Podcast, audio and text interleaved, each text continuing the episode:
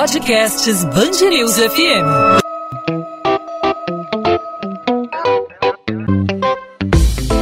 Dois às 20, com Maurício Bastos e Luana Bernardes. E excepcionalmente hoje o podcast 2 às 20 é comigo, Gustavo Silema. Olimpíadas de Tóquio chegaram ao fim, mas isso não significa que o espírito olímpico tenha acabado. Os preparativos para os Jogos de Paris já estão a todo vapor. E após a estreia de esportes como surf e skate no Japão este ano, em 2024, a Cidade Luz vai receber mais uma novidade, o breakdance. Para falar sobre esse anúncio e a expectativa sobre a primeira participação da modalidade nos Jogos Olímpicos, a gente conversa com Diego Alves, dançarino, professor, coreógrafo e pesquisador. Dieguinho, como é conhecido, iniciou seus estudos na dança aos 9 anos e já participou do Rock in Rio e da cerimônia de abertura dos Jogos Olímpicos em 2016. Primeiro eu queria te agradecer pela atenção, pela disponibilidade em falar com a gente. E aí eu só ia pedir para você se apresentar para o pessoal. Meu nome é Diego Alves dos Santos, mais conhecido pelo pessoal como Dieguinho. Né, minha relação com a dança vem desde criança, assim. Eu comecei na dança com 9 anos de idade, né, fazendo hip hop mesmo. E aí, por volta dos 12, 13 anos, eu tive um, um amigo que é um eterno amigo até hoje, que foi que me é, começou a me ensinar breaking, né? E aí eu comecei não só a treinar é, hip hop, mas também comecei a treinar o, o, próprio breaking em si. Então, desde os 13 anos, eu treino breaking, né? Vim junto com ele a criar uma crew chamada aqui no Rio de Janeiro, chamada Reflexo Urbano. E aí essa crew já fez bastante coisa, assim, bastante trabalho. Inclusive é, no Palco Street Dance do Rock in Rio de 2013, 2015 e 2017 a gente estava trabalhando lá junto com, com a CRI Oficial e eu estava coreografando o pessoal lá também. Então, enfim, com o breaking eu já tive a, a, grande oportunidade de fazer inúmeras coisas. É uma vida então inteira dedicada ao breakdance, né?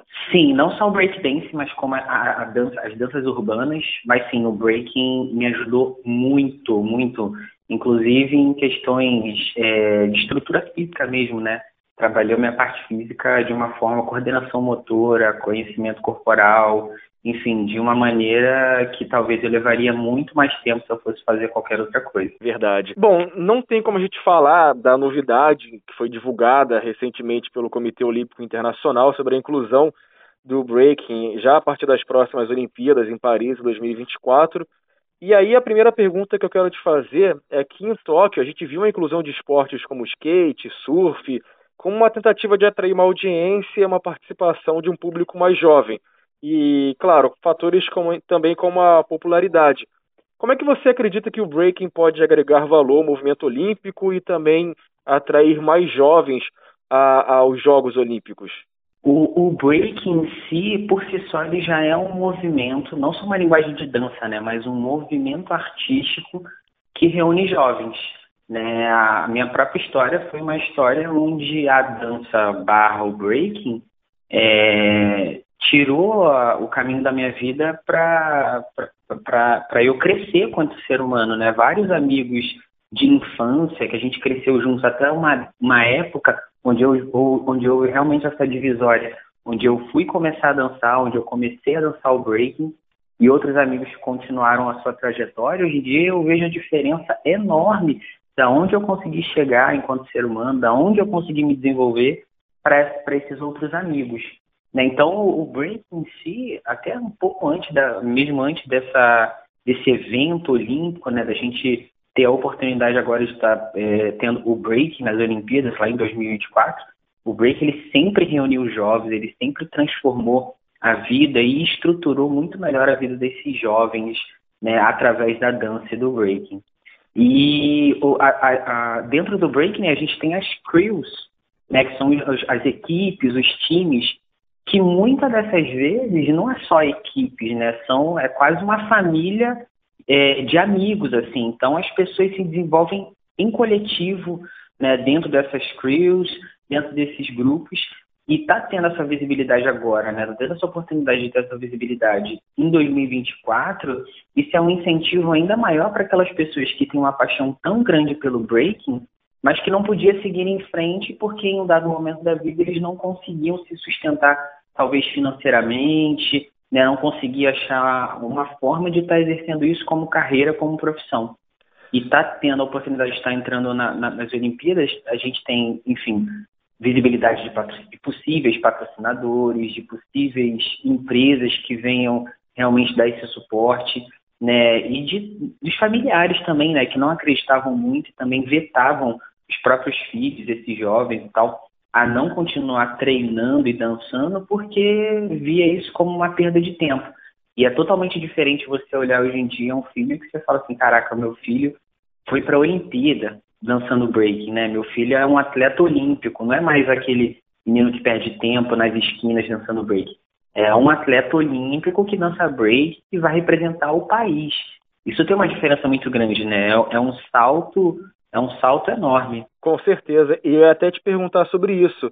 Como é que essa inclusão pode mudar o paradigma de quem pratica o breaking, né? É, a sensação que fica para você em relação a isso é, e também para os outros praticantes, até mesmo para pessoas que talvez até por conta dessa ampla divulgação queiram é, é, praticar, né, a partir de agora. É, assim, é, antes da, do, do, desse evento, né, das Olimpíadas, existiam vários eventos grandes, é, nacionais e internacionais, onde se tornava o propósito ali do, do, do, do b-boy ou da b-girl poder estar tá treinando diariamente, né? Porque o break ele é um treino diário, né? Tanto para top rock, footwork, power move, o próprio corpo físico mesmo ali na parte muscular, de, de isometria e tal. E aí, assim, às vezes, é, em alguns lugares não sentia muito esse incentivo, né? Os praticantes né, do breaking, eles ficavam se perguntando, cara, para que, que eu vou continuar praticando se eu não tenho evento? Para que, que eu vou prati continuar praticando se eu não tenho aonde exercer isso aí? Eu não tenho um propósito, né? E aí, quando a gente coloca isso no sentido mundial, as Olimpíadas, se não for o é, um dos maiores eventos mundiais, isso na cabeça de, de, de um jovem, um, um praticante ou uma praticante de breaking, isso muda completamente o objetivo de vida. Porque agora eu não estou saindo de casa de manhã, de tarde de noite para poder treinar uma hora de break para uma para um evento ali regional que vai rolar no final de semana e acabou. Não, eu estou treinando para daqui a dois, três, quatro anos para estar tá dançando está disputando uma vaga mundial para estar tá representando o meu país. Então, assim, internamente, desses jovens e tal que começam a praticar, isso tem uma força muito grande, né? Deles acorda, tem um propósito, você acorda, tem, eu tenho amigos que, assim, eu, inclusive, você cria um, um, um, cronograma diário, não, vou acordar tal hora, vou comer tal coisa, vou deixar de comer tal coisa, vou tirar esse tempo para treinar, esse tempo para poder me exercitar, tal dia da semana. Então, assim, a vida muda completamente para melhor nesse sentido, né? Com certeza. E, Diego, até por ser uma novidade para muitas pessoas, é, a gente talvez ainda tenha que se adaptar em relação a, a, a, termos, palavras que o pessoal ali que já pratica faz tempo utiliza também, e até uhum. também como é que funciona a modalidade. É, eu, por exemplo, fiquei muito curioso quando você falou sobre a questão do, do, dos crews também, né? E até sobre a questão de, por exemplo, como é que funcionaria é, para alguém que queira é, é, se profissionalizar né, na modalidade, é, já pensando talvez nas Olimpíadas, numa competição, como é que funciona é, é, o, o, o, como é que funciona como um todo assim o esporte agora é, em relação não só às Olimpíadas como também como um todo? Isso está sendo ainda estudado bastante está sendo realmente meticulosamente verificado como vai ser essa transgressão né de, do, do breaking enquanto uma cultura de batalha né? E agora indo para um, um sistema olímpico, né? Uma coisa mais de atleta, de fato mesmo é, dentro das batalhas, porque assim, rapidamente como é que funcionam as batalhas, né? A batalha 1 versus 1, digamos assim.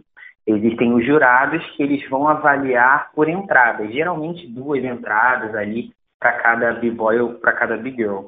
Nessas entradas, eles avaliam é, originalidade, musicalidade, dificuldade em relação à interligação da dança com os movimentos de poder, né, que são os, os power moves, é, e realmente o dinamismo né, dessas entradas, se a cada entrada você realmente aumenta o dinamismo, se você mantém a mesma coisa. Então é um conjunto de fatores que os jurados vão vendo a cada entrada de cada b-boy, de cada b-girl, e aí a partir no final dessas duas entradas, eles vão avaliar quem naquele momento né, utilizou melhor a música, foi mais original, foi mais musical, foi mais criativo, teve mais é, poder no sentido de fazer movimentos de dificuldade, e aí daí vai sair um resultado. E aí existem, é, bom, digamos, de três a quatro fatores aí que são principais dentro da dança do breaking, né? Que é, vou assim, falando bem, de forma bem superficial, que é a dança em cima, que a gente chama de top rock, que tem, existe a dança embaixo, que é o footwork, existem as finalizações, que são os freeze, e existe é, a parte, digamos assim, que a gente vê de forma mais acrobática, né, que são os power moves, que são flare, giro de mão, giro de cabeça, air track, né, que são algumas coisas que a gente, quando enxerga ali para o público um pouco mais leigo, é o que chama mais atenção, né, até os próprios saltos mortais e tudo mais. Então, dentro desses quatro, dessas quatro subcategorias unificadas ali numa entrada, e, é, e, também alinhando com todos esses termos que eu falei, né, originalidade, musicalidade, dinamismo, é, dificuldade, vai sair ali um resultado final de quem foi melhor naquela batalha ali. Perfeito. E Diego, até aquela pergunta meio clichê, né? Mas é, o Brasil, ele tem grandes representantes que possam ali é, ter chance de uma medalha de ouro, de estar ali no pódio já em 2024? Como é que a gente pode classificar ali o Brasil, digamos, nesse ranking mundial do breaking dance? Olha, a gente tem muita, muita, muita chance. Isso eu não estou falando assim porque eu sou brasileiro, porque eu quero muito que a gente ganhe, não.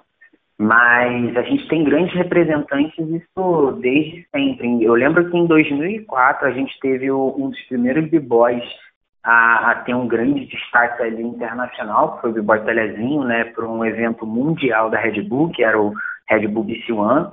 Ele ficou, se eu não me engano, em terceiro ou quarto lugar. E assim, era um é, era não, ainda é um evento onde a gente é, entende que o melhor b-boy do mundo meio que vai saindo por ali.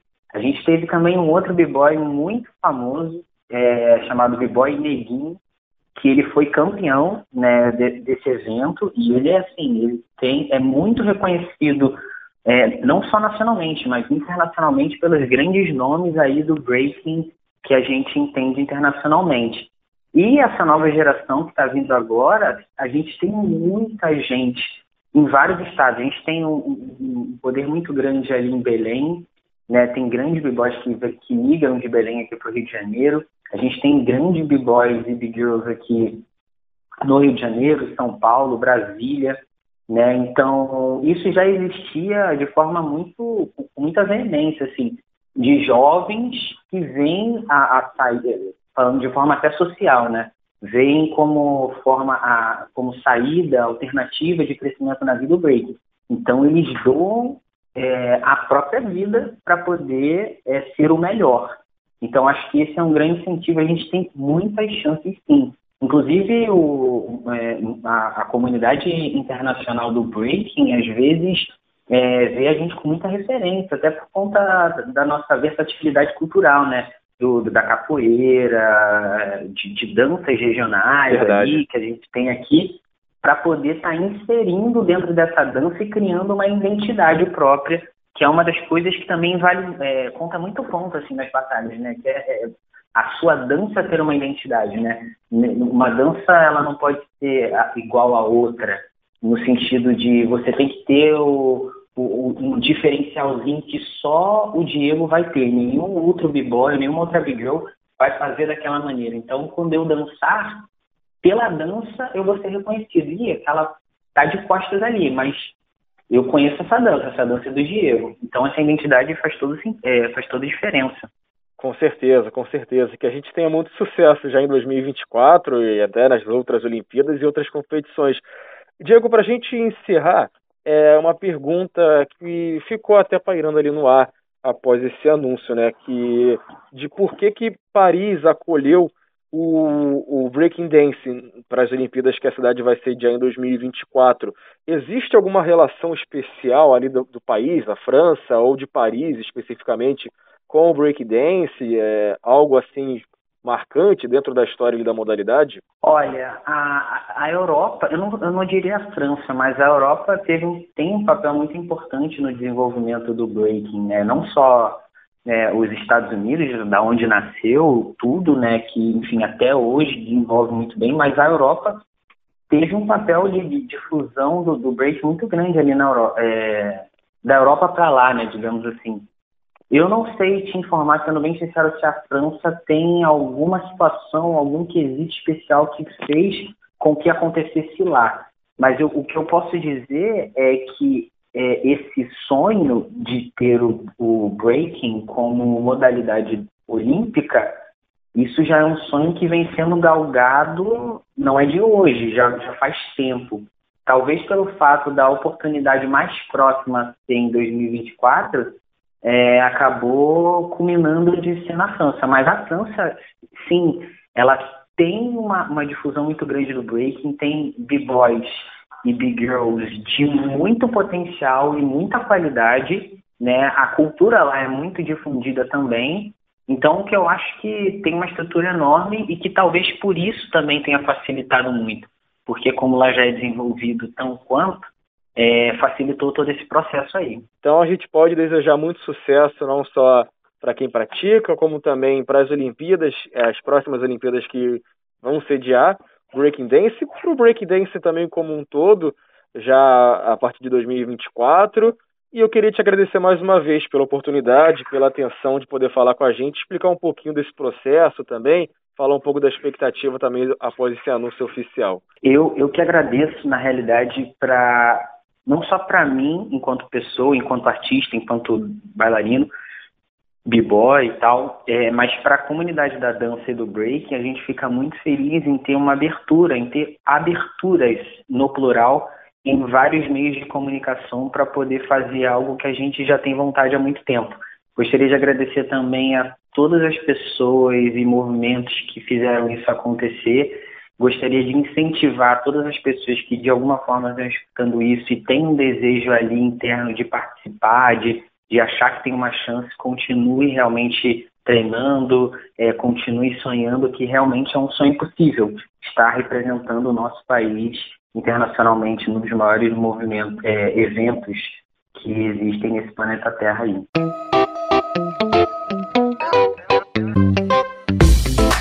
Dois às 20, com Maurício Bastos e Luana Bernardes.